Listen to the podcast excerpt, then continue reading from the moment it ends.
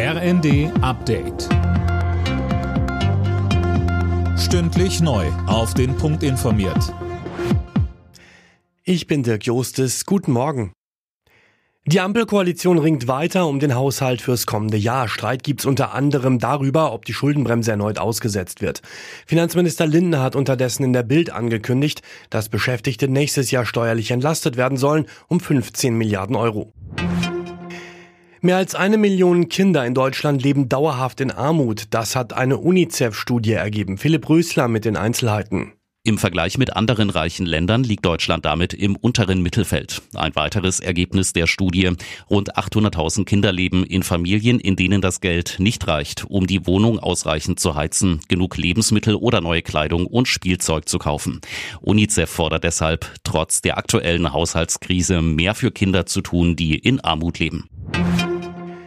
Die Linksfraktion im Bundestag hat sich 18 Jahre nach ihrer Gründung in der Nacht aufgelöst. Hintergrund ist, dass Sarah Wagenknecht und neun weitere Abgeordnete aus der Partei ausgetreten sind. Dadurch hat die Linksfraktion die notwendige Mindestgröße verloren. Sie will nun als Gruppe im Bundestag weitermachen. Ex-Fraktionschef Bartsch sagt im ersten. Ja, das ist heute sicherlich ein schmerzlicher Einschnitt. Das ist auch eine Niederlage für die Linke, ohne Zweifel. Jetzt geht es darum, dass wir wirklich den Auftrag, den wir von Wählerinnen und Wählern bekommen haben, die soziale Opposition im Bundestag zu sein, den zu erfüllen. Und da liegt es an uns, ob wir das schaffen. Die ersten Viertelfinalisten im DFB-Pokal stehen fest. Gladbach besiegte Wolfsburg im Achtelfinale mit 1 zu 0 nach Verlängerung. St. Pauli gewann gegen Homburg mit 4 zu 1. Kaiserslautern setzte sich gegen Nürnberg mit 2 zu 0 durch. Und Düsseldorf besiegte Magdeburg mit 2 zu 1.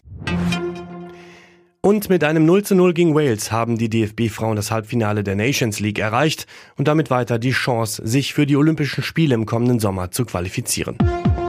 Alle Nachrichten auf rnd.de